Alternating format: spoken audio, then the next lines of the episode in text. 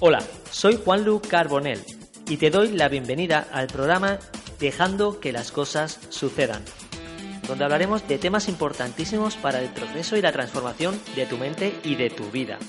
Además, tendremos invitados muy especiales, expertos en materias de crecimiento y desarrollo personal que les ha llevado a experimentar y manifestar sus sueños y sus propósitos.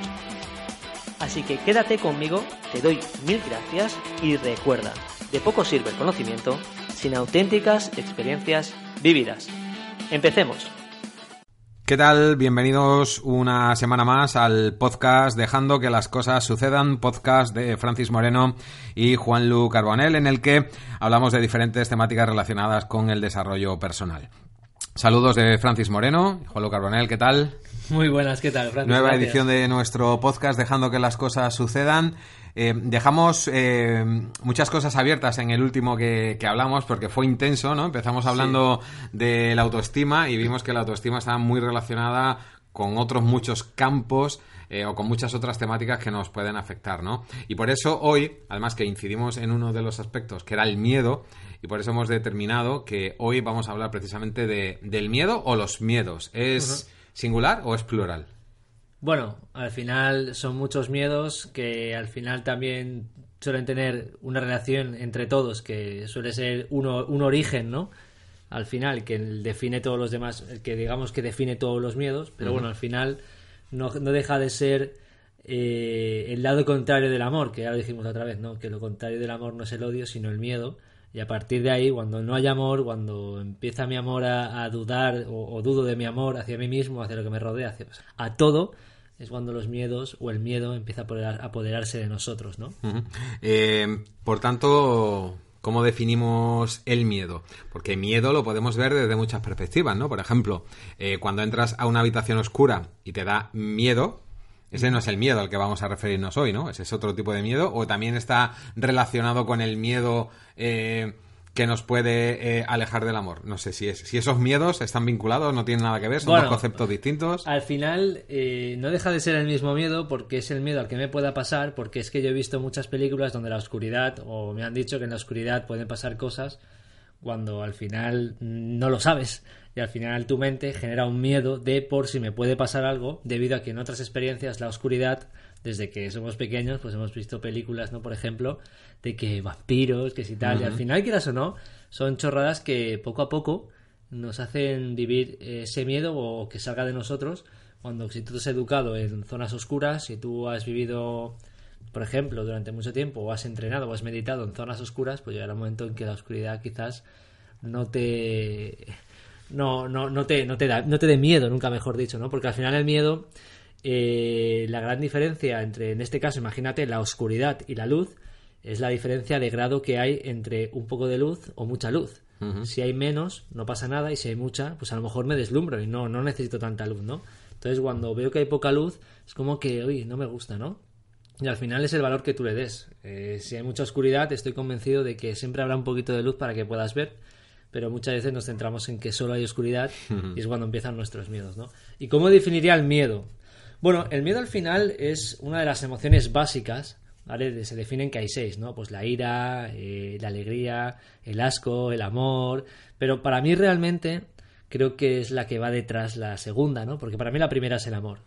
Y ya que el contrario es el miedo, pues podría definirla como la segunda, porque al final procede del amor, como todas las demás. Pero bueno, eso es algo más profundo que quizás eh, gente que no lo comparta o gente que sí, pero al fin y al cabo el miedo es esa- ese apartado que nos surge cuando empezamos a dudar de nuestro amor hacia nosotros mismos. ¿Qué nos puede ocurrir?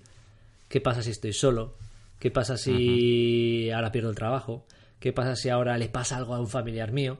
Si te fijas, nada es presente, todo está fuera de lo que está ocurriendo ahora y realmente nos basamos en el pasado porque a un familiar mío ya le pasó, porque ya me quedé sin trabajo, o porque un familiar mío se quedó sin trabajo, o un conocido, o porque uno mm, resulta que tenía estas pequeñas molestias y después eh, pues tuvo una enfermedad y me puede pasar lo mismo. Al final, eh, todo ese miedo, si te fijas, nos lo genera nuestra, nuestra mente, nos lo generan nuestras inseguridades, nuestra baja autoestima de la que hablábamos y sobre todo en basarnos en las experiencias de los demás y en olvidarnos de que también hay una parte buena que nos ayudó a salir en otros momentos y se nos olvida, ¿no? Al final el miedo, si te fijas, viene siempre de, de una raíz, de un origen que muchas veces no queremos mirar y directamente tenemos miedo porque estamos imaginando que puede haber algo o que puede pasar algo que ni siquiera nosotros sabemos. Claro, es que, es que eso te iba a decir, está muy relacionado con el principio de incertidumbre, podríamos decir, de lo que va a suceder. Claro. Que no ha sucedido todavía, pero que nosotros ya eh, lo precedemos y ya sabemos que va a suceder algo normalmente ne- negativo y por eso eh, llega ese miedo, ¿no? Porque eh, miedo a una situación pasada no puedes tener porque ya ha sucedido, ¿no? O sea, el miedo está muy relacionado con el no sé, con la incertidumbre, ¿no? No sé lo que va a suceder y por tanto me genera eh, ese miedo, ese- esa ansiedad porque creo que no van a salir bien las cosas, ¿no? Mira, me gusta mucho lo que dices de la incertidumbre porque, vamos, yo lo he vivido muchas veces, esa incertidumbre a qué va a pasar, ¿no? Cuando tienes ganas a lo mejor de que ocurra algo bueno, pero te come ese miedo de por si no ocurre eso, ¿no? Estoy, estoy en esa incertidumbre de, ¿va a pasar esto, no? ¿Me va a tocar la lotería o no? Sí, sí. Bueno, no lo sabes, ¿no? ¿Me van a llamar del trabajo o no me van a llamar? Pero al No final estás, eh, si te fijas, para traer las cosas para que sucedan, hay que dejar que sucedan. La gente dice que hay que hacer que sucedan las cosas, y me parece perfecto, pero la inmediatez, la ansiedad de que sucedan hace que perdamos ese valor o que se pierda el valor de dejar que suceda. Y la incertidumbre es lo que nos hace olvidar muchas veces que no importa lo que suceda, si tiene que suceder, suceder sucederá cuando sobre todo ya no está en tus manos. Y hay otra cosa que has dicho, que no depende del pasado. Pues perdóname Francis, pero depende muchísimo, porque yo eh, no hago más que corroborar con mi propia vida Sí. que hasta que no he aprendido a olvidar, hasta que no me he desanclado de esos patrones que, que me perseguían continuamente, hacían que mi presente y mi futuro fueran siempre en incertidumbre. ¿Por qué? Porque estaba pendiente de que no me pasara lo que ya me pasó, de que no se me volviera a repetir lo que ya se me repitió, etcétera. Entonces, cuando estoy pendiente de eso, estoy casi atrayendo más a que vuelva a suceder que a que suceda lo que realmente deseo. Cuando dejas fluir las cosas desde el corazón, deseando algo, pero diciendo estoy seguro que me llegará, pero no voy a presionar, evidentemente siempre nos corre, joder, ojalá fuera ya, ¿no? Sí, Eso sí, es claro. evidente. Pero al final, si cada vez que dijéramos que fuera ya ocurriera, al final dejaríamos inclusive hasta de desearlo, porque sería tan fácil que no tendría sentido. Entonces llega un momento en que cuando empiezo a comprender que si mi nivel de conciencia empieza a subir en el aspecto de que empiezo a ser consciente de que puede suceder y de que va a suceder, pero que debo estar tranquilo, que debo de confiar, y que si no sucede es porque tiene que haber otro motivo que hará que suceda lo que yo quiero incluso mejor. Pero si no tengo esa percepción, voy a empezar a jugar con mi miedo, porque inconscientemente voy a empezar a dudar, porque inconscientemente esa incertidumbre que tú has mencionado va a empezar a tener más fuerza. Y esa incertidumbre está alimentada de miedo. Está alimentada de ese miedo de, joder, a ver si me vuelve a pasar, o lo que le pasó a mi padre, o lo que pasó a mi madre, a mi hermano, a mi amigo, a que leí en la tele, en la noticia, porque eso es peor aún. Si mira, voy a meterme en este campo, pero muy corta, muy escueto lo que voy a Sí, decir. sí. Estamos súper alimentados constantemente con, una, con un nivel de información tan grande y tan negativo Infoxicación, que lo llaman, ¿no? que, que es que es imposible que, que no vivamos basados en el miedo. Abres cualquier diario electrónico, cualquier periódico, cualquier telediario, y yo no veo la tele, y lo, y lo digo, la veo muy poco. Tío, es que yo tengo que apagar la tele cuando estoy comiendo, si pongo un día la tele o el telediario, porque es que es horrible. Es imposible que no tengamos patrones instalados en nuestra mente que no nos den incertidumbre, que no nos salga ese miedo de por si es que a este le ha pasado este, es que al vecino, es que al del frente, es que en, en Málaga, es que en Barcelona ha pasado esto, es que en Madrid, es que miran en, en África, es que miran en Sudamérica. Es horrible, son todo desgracias. ¿Y eso qué hace? Pues alimentar a la sociedad de una forma que el miedo está instaurado, pero que es latente, que está vivo. Y ese es el gran problema, que le damos encima mucho valor. Porque encima hablas con personas y dices, no, no, no, yo no voy a hacer eso, no sea qué. Pues nada, no importa. No lo hagas, lo haré yo. Yo, que puede que salga mal, ya, pero es que si no sale mal, nunca sabré cómo hubiera salido. Al final no es lo mismo, no, mira, voy a saltar de 10 metros porque es. y, y te rompes dos piernas, hombre, no. Vamos a ser Hombre, que- coherentes, que pero ser vamos a ser dentro claro. de cosas coherentes. A ver, voy a intentar eh, tirar, conseguir un trabajo que siempre he deseado. Si no tiras el currículum, para empezar, ya no va a suceder. Hay que hacer que suceda y después dejar, pero también hay que poner de tu parte, ¿no? Claro. En cambio, si empieza la tele a decir que no hay trabajo, que es que hay una crisis, que es que los más jóvenes no tienen oportunidades, ¿qué hacen los chavales? La mayoría, "Pff, si es que no hay trabajo. ¿Para qué voy a tirar el currículum? Si es que, es que parece mentira, pero Sí, es que sí. esto ha sucedido hace ocho años. Te lo digo porque yo salía de estudiar y me ofrecieron una oportunidad laboral, tenía que ser autónomo y dije, pues vale, Otros, inclusive familiares, me decían, estás loco, ¿qué haces? Búscate otro trabajo que para, qué, para eso has estudiado. Estuve buscando trabajo y enviando currículums y en efectivo no encontré ninguno. Pero gracias a mi decisión de tirarme al río, pude encontrar un barco y navegar. Claro. Y eso me ha llevado aquí. Entonces, yo también tenía mis miedos, evidentemente, un trabajo que no conocía, eh, había estado estudiando muchos años, pero al final esa experiencia que yo tuve me demostró que el día que me tuve que cambiar de trabajo y estar donde estoy hoy, pues tuve el valor para afrontarlo. ¿Por qué? Porque no tenía miedo a aprender, porque ya había aprendido muchas veces de cosas que desconocía y eso me alimentó. Si en cambio me hubiera puesto en la posición de la incertidumbre, que también la tenía, ojo, pero intentaba no valorarla con tanto poder, que es el problema de la sociedad, pues entonces el miedo no se apoderó de mí.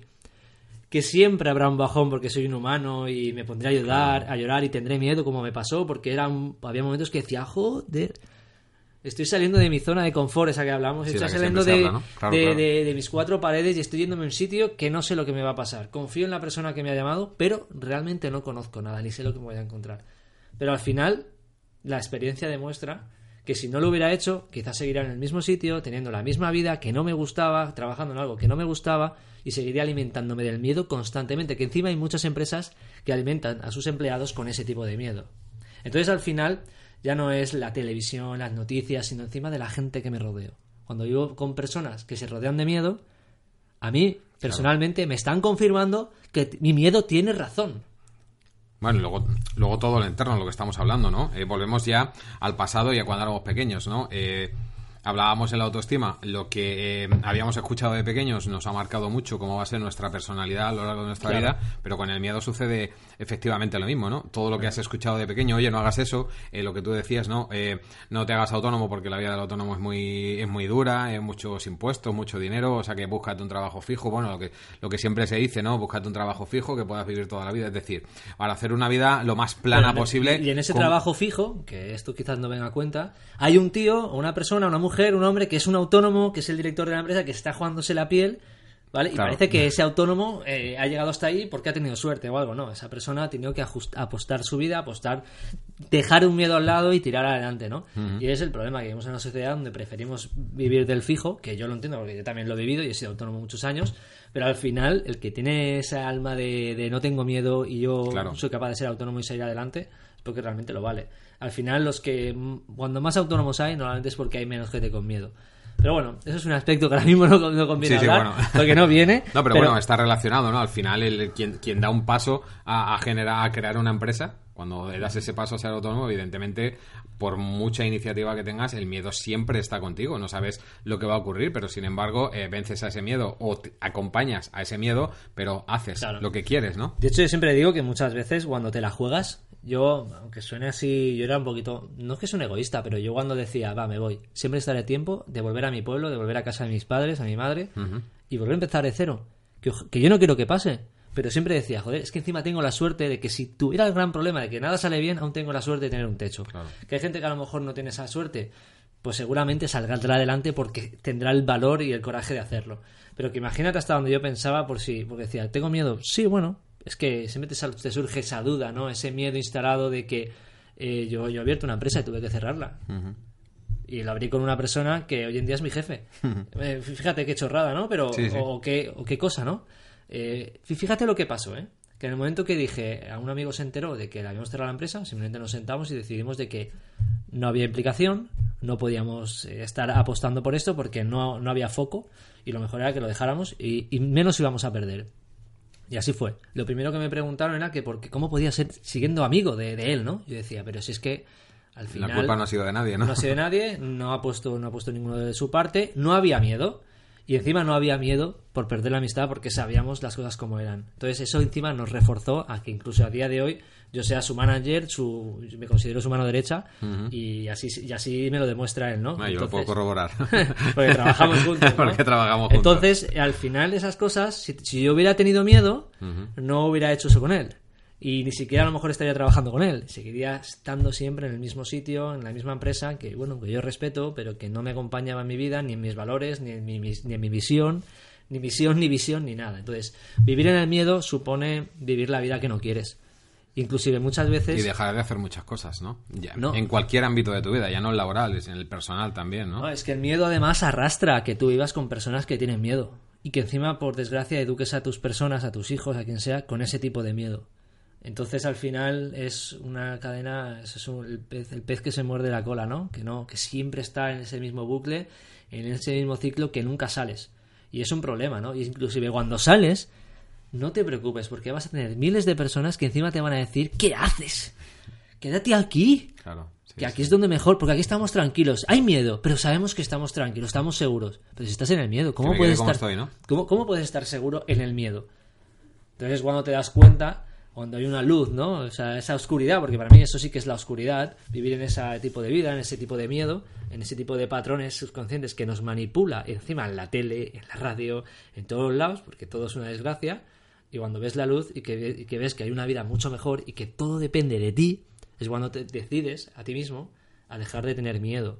El otro día me escribía una mujer por privado en el Facebook porque tengo, verdad que tengo suerte de que me escriben muchísimas personas, pero también a veces no puedo abarcar ni contestar a todos. Me decía que es que había conocido a una persona, un hombre, y este era pues, militar y se marchaba de viaje y tenía miedo a no volver a verlo. Y mi pregunta es, ¿cómo puedes tener miedo a no volver a verlo en vez de quedarte con él e irte con él? O lo que fuese, ¿no? Haz algo. No, tengo miedo de no volver a verlo, pero ¿qué vas a hacer para que eso no suceda? Ya, inclusive, aquí hay dos cosas. Primero, no ha sucedido.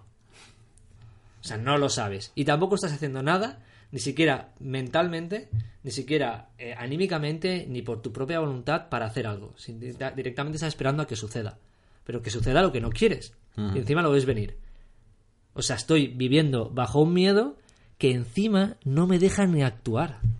Eso es horrible. Lo digo Claro. porque yo lo he vivido. Y condicionado por algo volvemos a lo mismo, ¿no? Que no sabes si va a suceder o no va a suceder finalmente, ¿no? Y que, y que es que encima ni siquiera. Es que, bueno, aquí ya podríamos entrar en términos de pareja, de relación, pero que no vamos a entrar. Pero al final estás viviendo en una vida que no quieres y cuando te das cuenta, ha pasado un año, han pasado dos años, sigues teniendo la misma relación de pareja que no quieres y sigues ahí. Y, te, y, y yo, que, que, que lo he vivido, pues tuve que levantar un día la mano y decir, pero ¿esto qué es, no? O sea, ¿de qué sirve esto si es que esta no es la vida que yo quiero? Y encima te hacen sentir culpable, hacen lo que sea para que no valgas, hacen lo que sea para que te, te señalen, que te sientas mal, para que tengas ese miedo a que si te vas estarás solo porque no estará ella o él. Y dices, bueno, pues ese es tu problema, no es el mío, yo quiero buscar la luz, yo quiero buscar salir de este círculo del miedo en el que me he metido y que parece que salir sea lo no correcto y que es encima lo que te dicen en la tele, lo que cómo te educan, todas las desgracias que ocurren, no salgas de casa.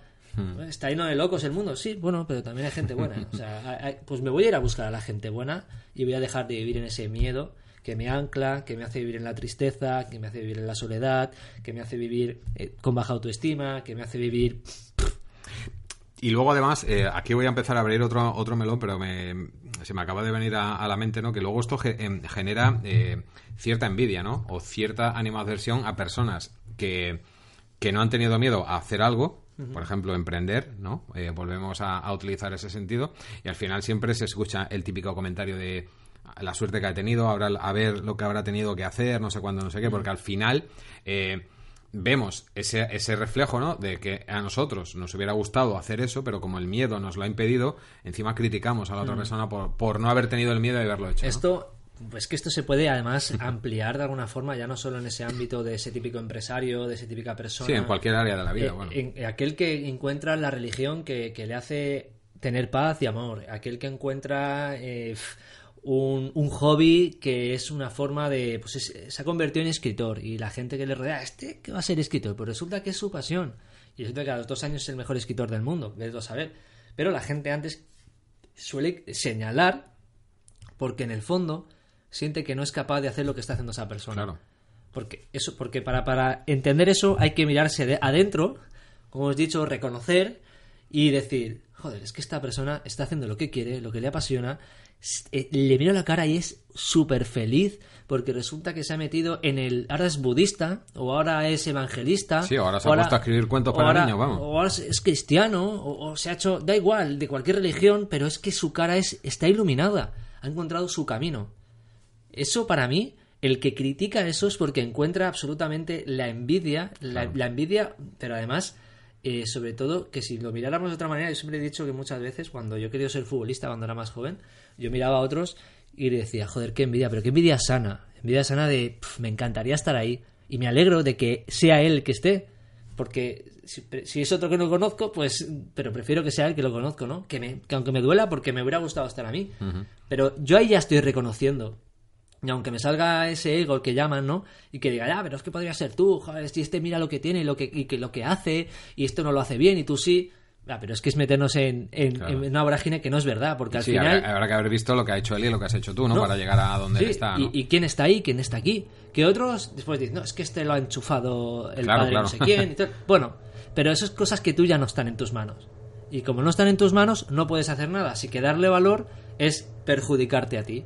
Porque te metes en la vorágine o en el círculo vicioso de que estar criticando a los demás, a los demás encima a ti te enciende de cabreo, te enfada, te alimenta en plan, guau, es que mira qué fuerte, tal, no sé qué. ¿Y tú qué has hecho? Lo has hecho todo. Es que él a lo mejor ha hecho más que tú Claro. pero tú no lo sabes y tú lo criticas. A lo mejor lleva horas sin dormir y tú has dormido pensando que aprovechando otro tiempo y él ha tenido que irse a trabajar, hacer mil horas, etcétera, etcétera. Luego, ponernos a valorar lo que desconocemos, porque muchas veces lo desconocemos en absoluto, es, vamos, es que es de mediocre al final. Y es meterte en, un, en una posición donde encima, como tu entorno es como tú, va a reafirmarte. Bueno, ahora que hemos contextualizado un poco el, el- el miedo y cómo nos afecta, eh, ¿cómo podemos afrontarlo? ¿Cómo le podemos eh, plantar cara? ¿O cómo podemos hacer para eliminar nuestros miedos? No sé si es afrontarlo, plantarle cara, eh, aceptarlo, pero sin embargo eh, dar esos pasos necesarios para salir de nuestra, de nuestra zona de confort. ¿Cómo eh, debemos tratar al miedo y cómo podemos avanzar con el miedo? Bueno, yo, yo es que inten- intento responder de alguna otra forma, pero al final me encuentro siempre, no sé si por mi instinto, por mi forma de pensar, siempre vuelvo a la misma respuesta, ¿no? Y es reconocer. Porque muchas veces tenemos miedos, pero no reconocemos de dónde proviene, cuál es el origen. Porque realmente eh, nos basamos en una vida donde eh, miramos hacia adelante, solo vamos hacia adelante, y está muy bien, porque al final hay que vivir aquella hora y vivir hacia, hacia adelante, ¿no? Pero es lo que hablábamos en el anterior podcast. Yo sigo teniendo la misma mochila de piedras y de miedos, de, de autoestima, de inseguridades, de, de una cantidad de, de- de miedos, porque al final son parte Sí, sí. del miedo, que, que las tengo ahí y que por mucho que siga avanzando llegará un día que, que caeré de rodillas agotado. Y eso es lo que suele pasar en las personas cuando llega un momento en el que no toleran esa carga y dicen, tengo que cambiar mi vida. Entonces, si, si realmente empezamos a ver el origen de ese miedo, es que además somos seres tan racionales que empezaremos a entender por qué me pasa. Claro. O sea, muchas veces eh, en el mundo del desarrollo personal, de espiritual, eh, a veces no hay que comprender tanto todo. Simplemente eh, creerlo, tener fe. Pero en este caso que somos seres racionales nosotros y que esa es nuestra vida la que ha marcado y que es y que es la definición, nuestra, nuestro pasado nos define aquí y ahora lo que somos. Luego, si yo me voy a mi origen, a todos esos miedos que yo tengo, pues tienen que proceder de algún sitio. Si a mí desde pequeño me inculcan que el miedo no existe, que eso hoy en día en esta sociedad es muy difícil, pero de alguna forma sí me dicen que el miedo existe, pero que se puede combatir, afrontar, sobre todo afrontar, que es levantar y decir, a ver, ¿por qué estás aquí? Cuando tú realmente le te afrontas al miedo, lo miras a los ojos, ¿no? Empezarás a ver qué hay detrás de ese miedo. O sea, es decir, empezaré a ver de dónde proviene, cuál es el origen, ¿no? Y es que resulta que cuando era pequeño en el colegio me decían, pues yo qué sé, que si hacía esto, pues mi profesor me pegaría con una regla en la mano, ¿no? Esa mítica historia que, que sucedió hace años, ¿no? Pues imagínate cómo me puedo comportar años después, que por muy adulto que sea, pues a lo mejor tengo un jefe que es un poco agresivo y inconscientemente le tengo miedo. Claro. Pero claro, ¿cómo voy a relacionar inconscientemente? Porque no lo sé, pero si me pongo a pensar y digo, y empiezo a, a ver cómo ha sido mi vida, eh, a tener un, un terapeuta que me ayude, a un psicólogo, no importa. Si necesitamos ayuda, para eso está, para eso hay profesionales maravillosos que están y que nos pueden aportar. Claro. Si resulta que llego a la conclusión de que, joder, y, me- y soy consciente de que yo lo que tenía era miedo a este profesor, porque el tío era un amenazador, y ahora tengo un jefe que me recuerda a él, pero que no me acuerdo, sino que cuando he empezado a investigar me he acordado y digo, joder, es que son iguales. Pues evidentemente le tendré un miedo horrible, porque inconscientemente, aunque no lo creamos, eh, nuestro patrón sale y nuestro rechazo hacia esa persona surge, ¿no? Y me quedo ahí frenado y tal, y no sé por qué. Simplemente digo, es que me cae mal. Pero es que de que me cae mal hay algo más que a ti te afecta para que te caiga mal. Porque si tuvieras, si tú reconoces eso que te ocurre, cuando tú veas a esta persona lo que te ocurrirá será que te va a salir un sentimiento de compasión. Y vas a decir, pobre persona que necesita tener aquí un nivel de autoridad total y sentirse líder de mala manera y tener que amenazar a la gente porque a lo mejor tiene una vida que detesta. Porque a lo mejor llega a casa y es un don nadie y se siente ninguneado. O a lo mejor llega a casa y está solo y la soledad le está matando. Entonces llega aquí y desahoga su fuerza, su ira y todo lo que tiene, como es el que tiene poder y autoridad porque manda, y se desahoga contigo. Entonces, si tú le tienes compasión porque lo entiendes, porque reconoces lo que te ocurrió en el pasado, porque ya no le tienes miedo, sino es que te da esta pena, esa pena que es la compasión, esa tristeza hacia esa persona, decir, joder, pues pobrecito, ¿no? Todo cambia. De hecho, Jesús de Nazaret ya lo decía, tened compasión con los vuestros, porque entonces entenderéis siempre, tendréis más empatía, tendréis, entenderéis más la vida de los demás, sabrás ponerte en sus zapatos para entender lo que le sucede. Inclusive llegará un instante en el que como esta persona será consciente que te has dado cuenta, estoy convencido que muchas veces querrá hablar contigo. Y inclusive a mí me han llegado a pedir perdón. ¿Por qué? Porque hay un momento en el que son conscientes de que se han dado cuenta de que no tienes la vida que deseas y esta persona en vez de responderte como ellos quieren para generar esa guerra, como sería en este ejemplo. Para generar ese confrontamiento, ¿no? Para ese enfrentamiento. Se dan cuenta de que no van a conseguir nada y al final ¿qué hacen? Ceden. Mm. Pero es que está demostradísimo. Tarde o temprano sucede pero no lo fuerces. Deja que suceda, porque si quieres ayudar a alguien que no esté dispuesto a que le ayuden, va a ser un error. Así que volviendo a, ese miedo, qué importante eh, entender o buscar, investigar el origen de, tu miedo. Y al final eres tú el único que puede hacerlo, porque eres, tú el que has vivido tu vida. Yo no puedo hacerlo por ti. Mucha gente pide ayuda a los demás, pero a veces te das cuenta de que pide ayuda a los demás para ver si esta persona le cambia pero mi gran, mi gran pregunta es, ¿tú estás dispuesto a cambiar? ¿Realmente reconoces interiormente, de corazón, que no toleras más esta situación y quieres hacerlo? Entonces las cosas van a empezar a cambiar. Porque es que ha llegado un instante en tu vida en el que no quieres hacerlo. De hecho, yo recuerdo que un amigo mío de Melilla, Abdela, vino a mi casa ahora tres años antes de conocer a mi mujer yo, no sé si la había conocido. Yo estaba ahí con un. Yo me acuerdo de estar. Yo vivía en un onceavo, la verdad que vivía en una casa muy bonita, en un piso con vistas al mar. Y yo me sentaba ahí horas y horas y no sabía qué iba a hacer con mi vida, porque es que tenía un, mar de, dolor, de dudas, de, de, no sabía qué hacer. Y me acuerdo que él me dijo, ¿por qué no meditas? Y me enseñó a meditar un poco, estuvimos ahí, hablé con él y le decía eso, que tenía tanto miedo a todo que no sabía qué hacer. Estaba paralizado. Y al final, lo que sí que me di cuenta, que ahí fue uno de los, un antes y un después en mi vida, ¿no? Justo en esos días, esas semanas, empecé a, a, buscar el origen de cuál era el dolor, de cuál era ese mal trago, ese instante tan doloroso que a mí me perseguía durante tanto tiempo y que eso realmente era la cadena del resto. O sea, yo buscaba los problemas en esta chica que he conocido, que ahora es mi mujer, y le echaba siempre la culpa a ella. Después le echaba la culpa al que me haya hecho no sé qué, mi trabajo. Y resulta que, todo tiene un origen tan, a veces tan insignificante en el aspecto de que, ¿cómo puede ser eso? Lo que me esté. Eso es como un dominó. La primera pieza que cae es la que empuja. Si yo sé cuál es la que va a caer y la corrijo, podré levantar las otras piezas. Mientras siga levantando las que hay delante, esa va a volver a caer. Porque no, sé, no, no la reconozco. Y me acuerdo que, fíjate, y la voy a contar, la historia es la historia que... voy a contar un fragmento muy corto, la cuento dentro de mi libro de Aprender a Olvidar. Sí. Y que es fundamental y que a mí en, esa, en esas semanas pues me ayudó a, a cambiarlo todo, ¿no? Resulta que hacía 10 años había fallecido mi abuelo paterno, materno, perdón, y mi abuelo materno para mí había sido, pues, vamos... Una referente, ¿no? El, el referente. Yo, yo, he amado a mis abuelos también por parte de mi padre, pero en este caso, esta persona en concreto, para mí era. Bueno, era como mi ídolo, ¿no? Y era una referencia increíble. Y cuando eres pequeño, pues es inconsciente esa, esa ideología, esa idolatría, ¿no? Y cuando falleció, eh, yo, yo no lloraba. O sea, yo era una piedra, una roca increíble, ¿no? Y esos, esos instantes, esas semanas, a mí se me grabaron para toda la vida, ¿no? Sí que tuve algún punto pues eso, que bebes alcohol, hablas con tu familia, era una época tal y llorabas, pero claro, ahí estás como, no estás consciente, estás con, habías, estabas de cena, de fiesta, que si vino y tal, ¿no? Y pasaron los años, y pasaron los años, y ese pensamiento, ese sentimiento, seguía en esa cajita dentro de mi corazón, cerrada con llave, y seguía ahí. Y cada año me, pasaba, me pesaba más y me pesaba más. Y siempre que estaba mal, me venía ese recuerdo. Y me venía ese recuerdo. Y me venía ese recuerdo. Y tío, y era, era horrible. Porque encima me sentía súper culpable. Y cada vez más, y cada vez más. Y era, bueno, no importa. Ya se me pasará. Típico, típico. Sí, sí, Eso claro. lo hemos hecho todos. Y lo seguimos haciendo muchas veces. Lo dejamos estar, no pasa. Y llegó un día en que me levanté, bueno, en este caso estaba sentado en mi cama y, y- y me atreví. Me atreví a afrontar ese dolor. eh, me puse una música que me recordaba a él muchísimo. eh, y empecé, pues, eh, a hacer un. No sé, es como un procedimiento que te nace del corazón que no puedes explicar porque es lo que te sale en ese instante.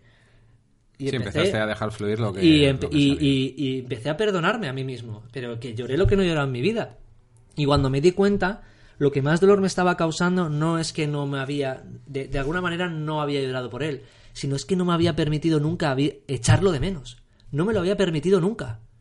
Y eso era el gran dolor, porque hoy en día, el- joder, tengo un recuerdo maravilloso, ¿no? A pesar de que me dio una enfermedad y tal, pero, pero la clave había sido afrontar ese instante tan doloroso que había estado apartando de mi vida y posponiendo y posponiendo porque no- era tan doloroso porque sabía de la persona en ese momento pues que, que la primera persona que además perdía no que encima era él.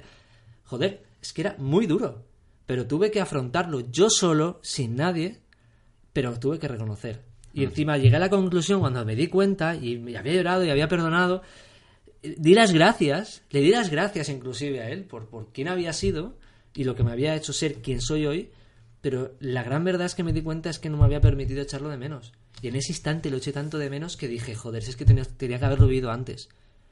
Y ese detalle, para mí, para mi vida, fue clave. Pero hasta que no lo vivo, tampoco lo puedo explicar en el libro. Y después de todo lo que para mí creo que ahí fue un antes y un después en mi vida, todo empezó a cambiar. Empecé a leer más, empecé a investigar, es que empecé a hacer de todo. Y de hecho estudié un máster de coaching, hice, he leído lo que no está escrito ya y sigo. Porque me encanta, porque me di cuenta que cuando reconocí por primera vez de dónde procedía, cuando me atreví a afrontar a mí mismo, a mi, a mi ser interior, a decirle, tío, esto hay que arreglarlo, porque no lo toleras más, ahí es cuando cambió mi vida. Y por eso mi libro se llama Aprender a olvidar, porque ahí me enseñé a olvidar, pero no olvidarle a él, sino a olvidar ese dolor que me estaba matando.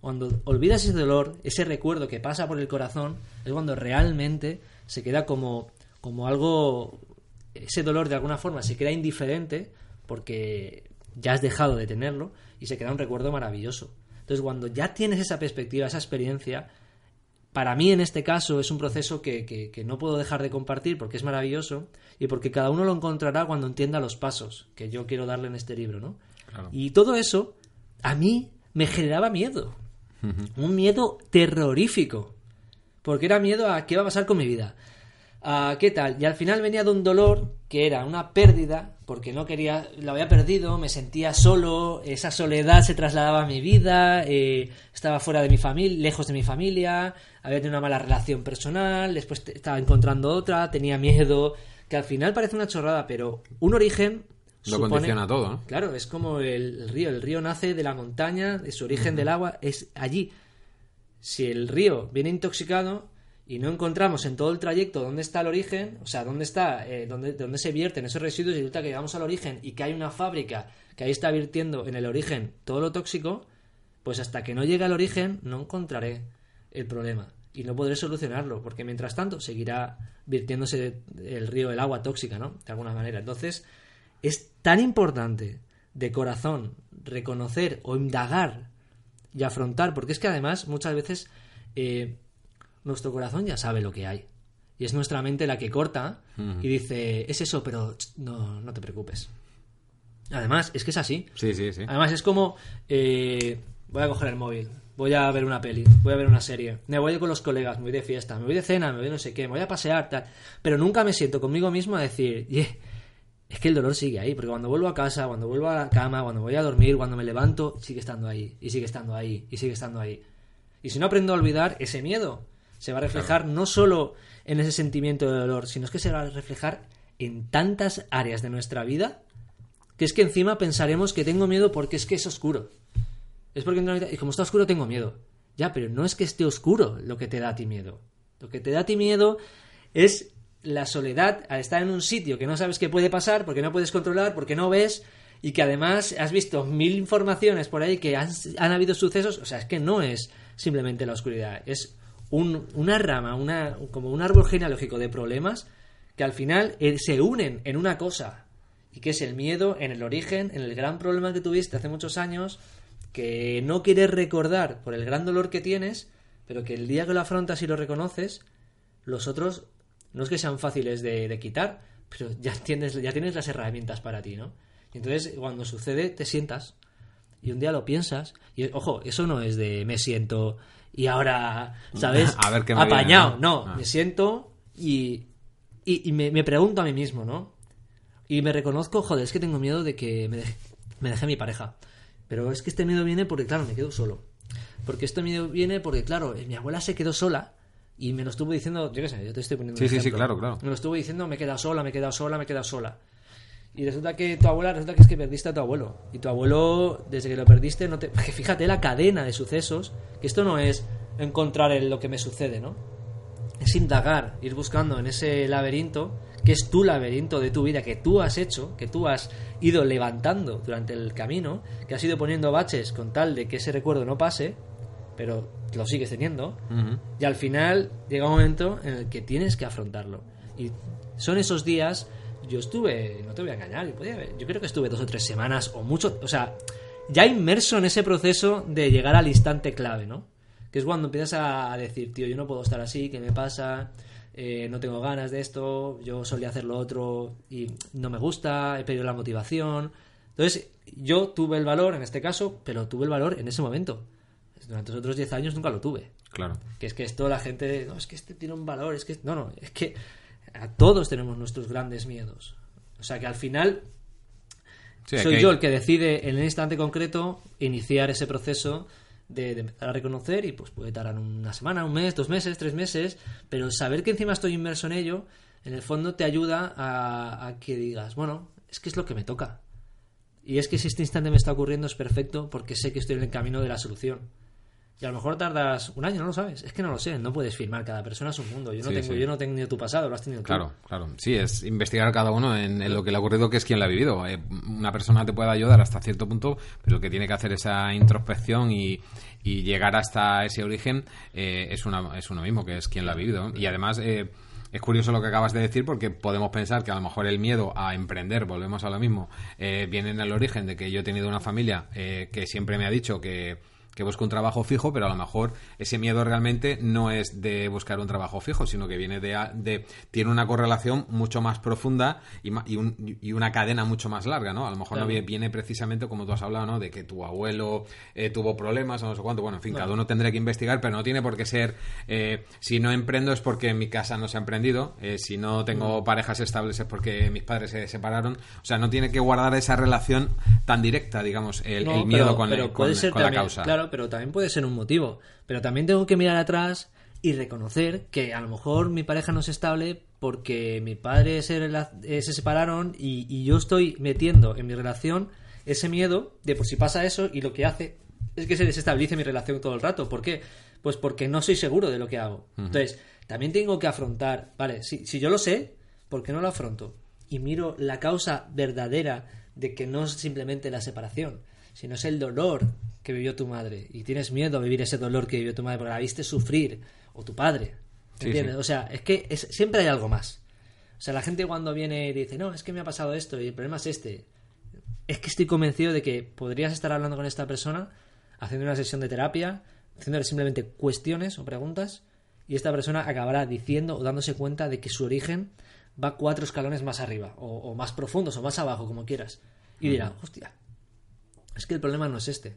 Y el problema, es que, el- y el problema, por nunca mejor dicho, es que nos conformamos muchas veces justificándonos a nosotros mismos que encima decimos que es que el problema es que mis padres se separaron. Sin darte cuenta estamos culpando Ajá. a otros de tu situación, cuando no es verdad. O sea, tú ahí te estás justificando y encima te tranquiliza a veces subiendo más, es esto. Sí, volvemos un poco a- de lo que hablamos en el capítulo anterior de la autoestima, ¿no? Siempre culpábamos a los demás. Mm. Esto ha sucedido por eh, la culpa la tuvo este jefe o esta persona que fue muy dura conmigo y por eso yo tengo poca autoestima, pues volvemos a lo mismo, ¿no? Eh, el miedo este lo tengo por culpa de, en lugar de, de, mirarnos a nosotros, que puede ser por culpa, o digamos, en lugar de por culpa, el origen puede estar ahí, pero al final eh, sí, es no, un sentimiento pero tuyo. Si te fijas lo que te he contado antes, al final el origen no fue del fallecimiento de mi abuelo. O sea, que yo no externalizo o de alguna forma no digo que fue porque él murió, sino porque yo Claro, no tuve el valor de echarle de menos a él. O sea, fui yo al final realmente el responsable de todo esto. Y hacer eso y valorarlo es muy complicado. Es muy porque, complicado. por ejemplo, la separación de los padres, que yo también tuve la ocasión de vivirlo, que no es que... pero te lo pongo como ejemplo, yo realmente lo que más miedo tenía era a tener ese dolor de estar mirando a mi madre viendo cómo sufría. Y que porque, porque estuvo ocultando algo durante muchos años, etcétera. Entonces, yo no- mi miedo no viene porque mi madre sufría, tampoco yo la miraba, sino mi miedo venía porque yo no quería que a mí me ocultaran eso que le ocultaron a mi madre y que yo me acojoné en ese momento y dije, hoy cómo me pase eso. Entonces, mi problema está en creer que me puede pasar eso y soy yo el responsable. O sea, fíjate Sí, sí, claro, claro. Qué absurdo, pero, pero eh, que puede llegar a ser absurdo a lo mejor decir, "Oh, pues sí, es que, es que el origen soy yo. Entonces, cuando soy consciente de que el origen soy yo, todo empieza a cambiar. Paulatinamente, pero cambia. Y cuando las personas me vienen y me dicen, es que mira este lo que ha hecho, es que mira el otro lo que ha hecho, y digo, vale, ¿y ¿qué importancia tiene? ¿Dependía de ti? No, es que encima no tiene responsabilidad. ¿Que ha hecho algo? Vale, ¿te ha afectado a ti? No, es que encima te quejas, y si no te ha afectado a ti. Pero tú te estás quejando porque a lo mejor esta persona ha hecho algo que tú querrías hacer, Claro. pero lo ha anticipado, lo ha hecho esta persona, tú no, y aún le criticas porque encima dices que un día lo hablaste, no lo sabes. O sea, es que al final la gente se mete en vorágines, se mete en, en disputas que yo creo que, que se podrían ahorrar si fuéramos conscientes de que todo lo que voy a decir es, es lo que soy yo al final, ¿no? Todas esas críticas que yo hago es lo que yo a mí me criticaría y me tiraría encima, me pegaría palazos en la cabeza diciéndome qué tonto fuiste, por qué no lo hiciste tú, o por qué no te das cuenta Claro. que eres tú el culpable de el- que no hizo algo, o yo qué sé, lo que fuese, ¿no? Sí, sí, en lugar de ponerte frente al espejo y, y echártelo en cara tú a ti mismo, lo proyectas con, con esa persona que sí lo hizo, ¿no? Pues, pues no hemos sido yo también personalmente o hemos tenido relación con personas, amigos, que es que se están todo el día criticando o están criticando a los demás y están encantadísimos. Porque es que como son del mismo rol, están a la misma altura, pues se sienten felices porque es que se reafirmen. Ya ves, ya ves, mira, es que mira este lo que hace, es que mira... Y el otro lo que ha hecho. O todo el día, como hablamos el otro día, viendo la prensa rosa, mira lo que ha hecho. ¿De verdad eso es importante para tu vida? tu vida está depositándose, la, o sea, la felicidad de tu vida se deposita en lo que pase en esos famosos, en lo que le pase a tus vecinos, en lo que ha hecho el otro. ¿Qué mierda? ¿Qué mierda de vida? Porque es que estás dando, o sea, estás dando en bandeja tu vida a los demás, tu y felicidad. estamos perdiendo un tiempo que no vamos a recuperar. Claro, exacto, exacto. Bueno, es que. puf, vamos a ver agua. que- que esto- Sí, ¿no? Bueno, ya para, para ir concluyendo, porque no sé cuánto tiempo llevamos, pero ya llevamos un buen tiempecillo. eh, me gustaría, eh, aunque ya creo que ha quedado prácticamente claro, pero eh, en el podcast anterior dijimos como una serie de ejercicios o como una serie de recomendaciones para para eh, incrementar nuestra nuestra autoestima, ¿no? Para intentar liberarnos de nuestros miedos o por lo menos poquito a poco. eh, insisto, aunque ya creo que lo hemos hablado, pero bueno, eh, ¿por dónde crees que deberíamos empezar? ¿Qué recomendarías? Yo eh, preguntarme por qué tengo miedo. Pero no justificándolo con. ¿Por qué o a qué? Yo diría el por qué. O sea, ¿por qué tengo miedo? A ver. ¿Porque está oscuro? Vamos a ser real. Vamos a ser sinceros con uno mismo. ¿Realmente es porque está oscuro?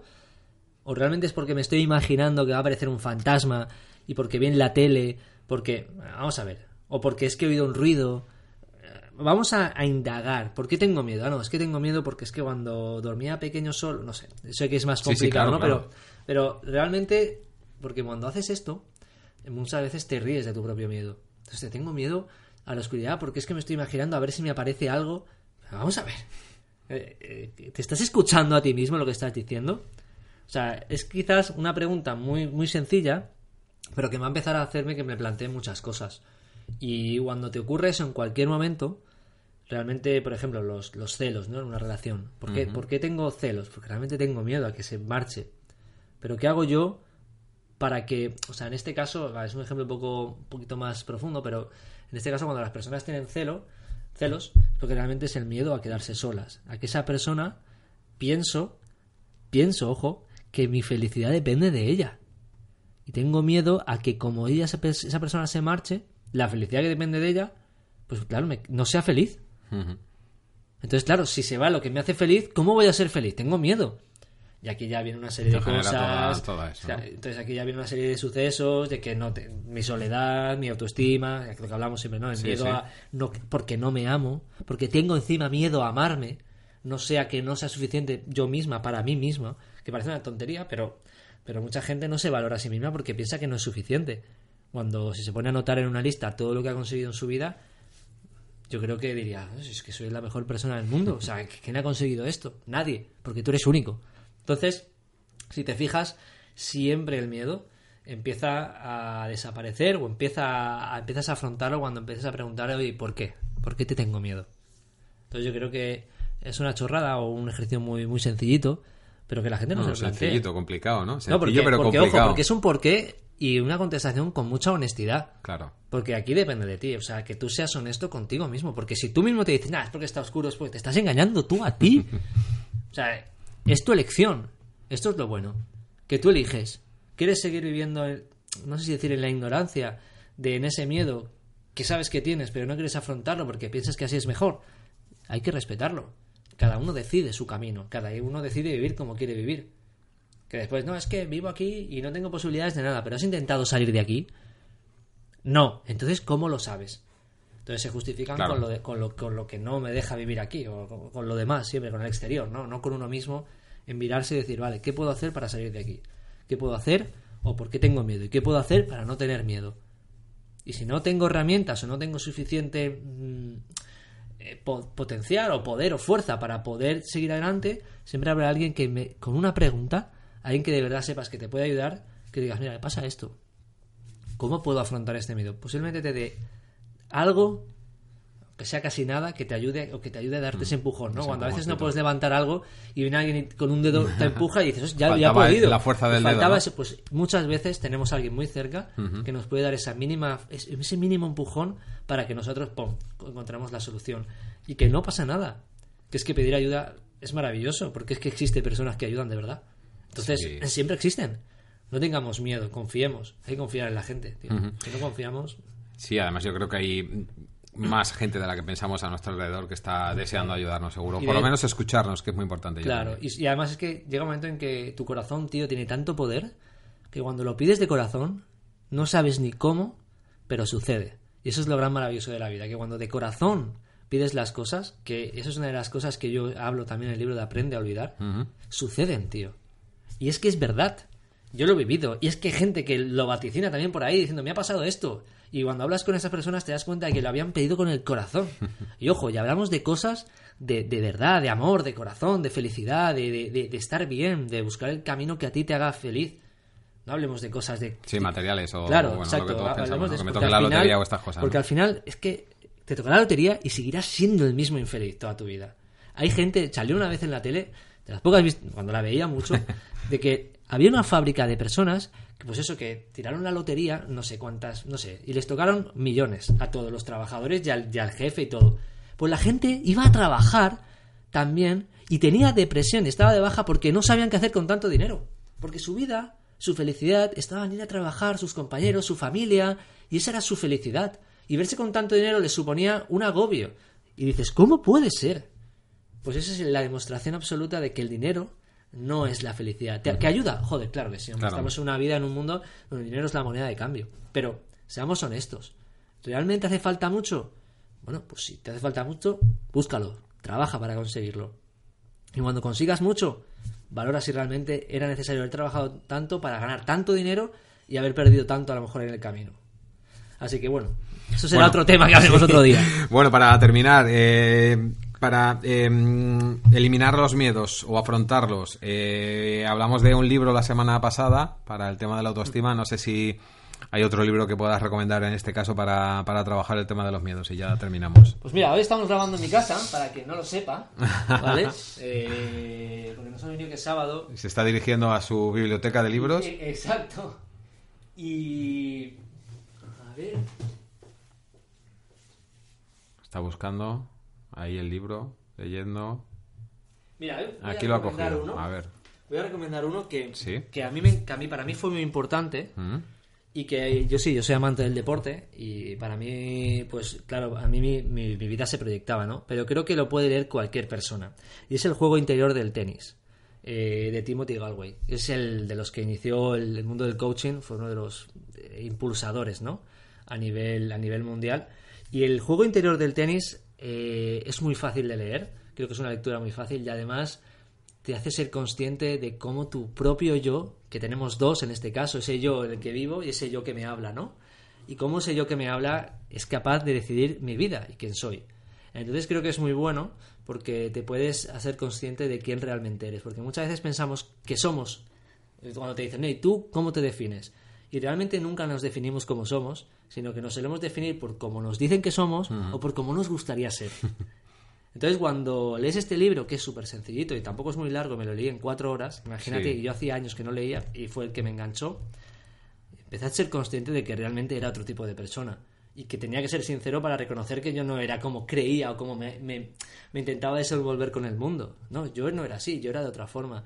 Voy a hacer más caso a mi corazón, a mi yo que, que pasa con el corazón, no por la mente, ¿no? Así que el juego interior del tenis de Timothy Galway puede gustar mucho. Además que lo tienes, lo tienes con marcadores por todos sitios, Sí, o sea sí, que te sí, gustó bien. No, no, no. Increíble. Pues nada, Juanlu, lo dejamos aquí. Yo creo que hemos hablado largo y tendido sobre el miedo y seguramente esperemos que hayamos ayudado a, a los oyentes de este podcast a, a afrontar o trabajar el tema de- del miedo. Muchas gracias, nos vemos la semana que viene. Venga, gracias. Hasta luego. Gracias, Chao, chao.